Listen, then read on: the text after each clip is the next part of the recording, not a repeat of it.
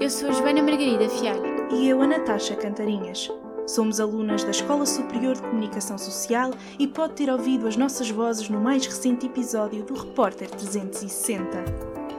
Temos a geração mais qualificada de sempre e muitos decidem emigrar. Em parceria com o público, a ESCS FM procurou perceber o porquê de assistirmos a esta fuga de cérebros. Pode encontrar a reportagem na íntegra nos mesmos locais onde ouve os podcasts do público.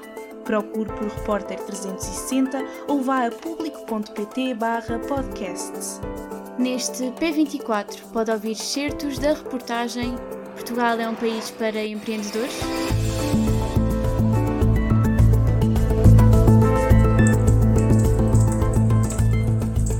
Acho que uma pessoa empreendedora uh, acaba por ser mais um estado de espírito do que propriamente só o que faz. São pessoas, se calhar, mais proativas ou que resolvem mais problemas para além do aquilo que, que é a expectativa do dia a dia. Quando nós, por exemplo, falamos do discurso do empreendedorismo, no fundo estamos a alimentar, junto das gerações mais jovens, esta ideia de que se nós formos empreendedores, com todas as aspas que eu acho que isto merece, eh, chegamos ao mercado de trabalho, temos uma ideia genial e vamos ser muito bem-sucedidos. Isto não corresponde à realidade.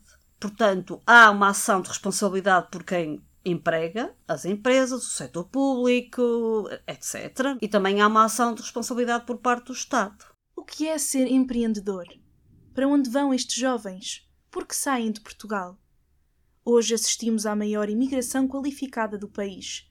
A socióloga e docente do ISCTE, Luísa Veloso, fala num fenómeno que começou há cerca de 30 anos. O desemprego dos licenciados, agora já não são só licenciados, são mestres e doutorados, é de facto um fenómeno preocupante porque se tem vindo a adensar. E verifica-se de facto que, em função das atividades profissionais e das formações, as realidades são diferentes.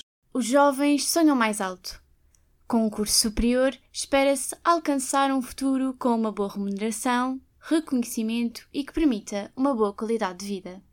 Maria Seródio tem 24 anos.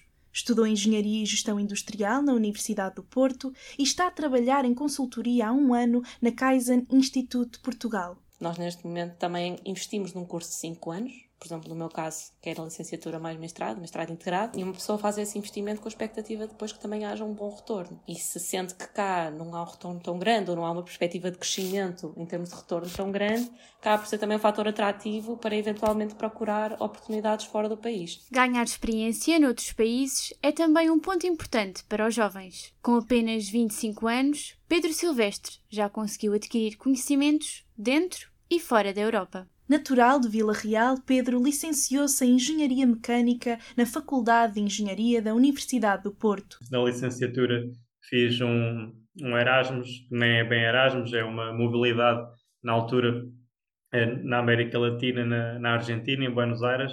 Portanto, também foi um período bastante interessante, em contactei com uma realidade diferente a nível de ensino, cultural e, e tudo isso. E quando completei o curso, decidi experimentar algo que é a minha grande paixão, que é a parte mais tecnológica.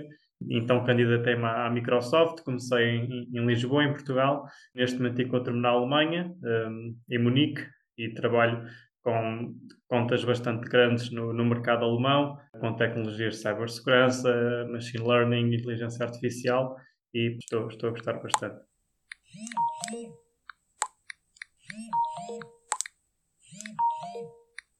É muito comum ouvir-se falar no termo fuga de cérebros, mas para a socióloga Luísa Veloso é apenas uma mobilidade de pessoas altamente qualificadas. Nunca utilizaria a expressão fuga de cérebros. Sabemos que é uma, é uma expressão que é bastante hum, de fácil compreensão, não é? Para quem ouve, mas é preciso também ter presente que é uma expressão com uma conotação ideológica e normativa, com os aspectos positivos e negativos. Muitos jovens optam por ter uma experiência fora de Portugal com o objetivo de regressar um dia. Toda a gente que conhece que foi para fora diz que eventualmente gostava de voltar.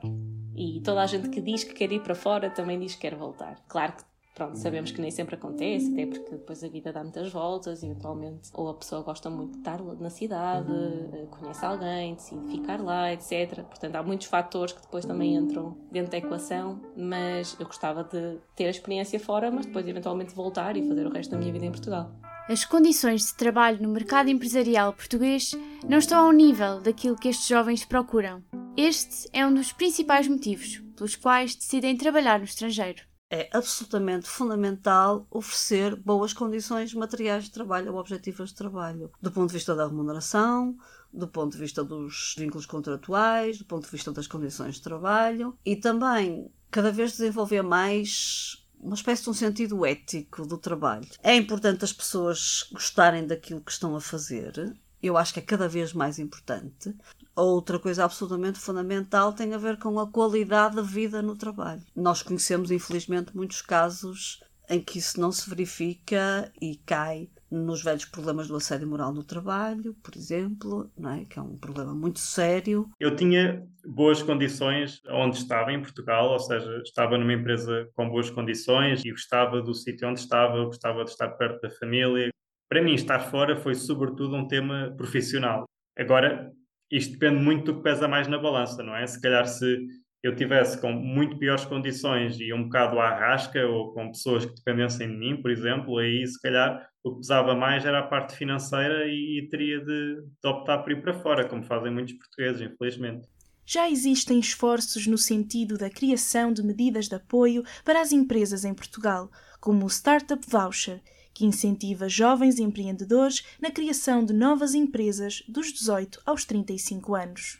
No entanto, estas não são suficientes para cobrir a quantidade de talento que há de norte a sul do país. Mas sinto que, no geral, poderia ser dado mais um incentivo, tanto, por exemplo, na, nas universidades ou em, no contacto com os jovens, mesmo nos apoios que, que o governo dá, um maior incentivo à inovação e um maior suporte uh, de pessoas que estão a tentar criar estas novas empresas, tentar arrancar ideias de negócios, mais do que o que está a ser neste momento. Carece a existência de programas de apoio à inovação e à investigação feita em contexto industrial. Portanto, de facto, aí há um trabalho muito importante a fazer por parte do Estado. Empreendedorismo, inovação e criatividade são conceitos basilares aos objetivos de muitos jovens portugueses.